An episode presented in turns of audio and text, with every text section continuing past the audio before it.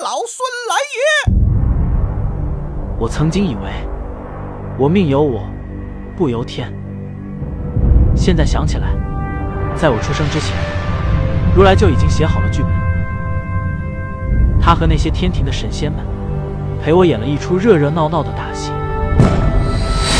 快去请如来佛祖！然后把我压在五行山下，等待一个从东土来的和尚。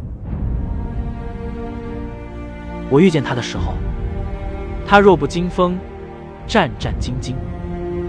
我没想过他会是那个给我戴上金箍的人。我叫他一声师傅，从此告别了齐天大圣。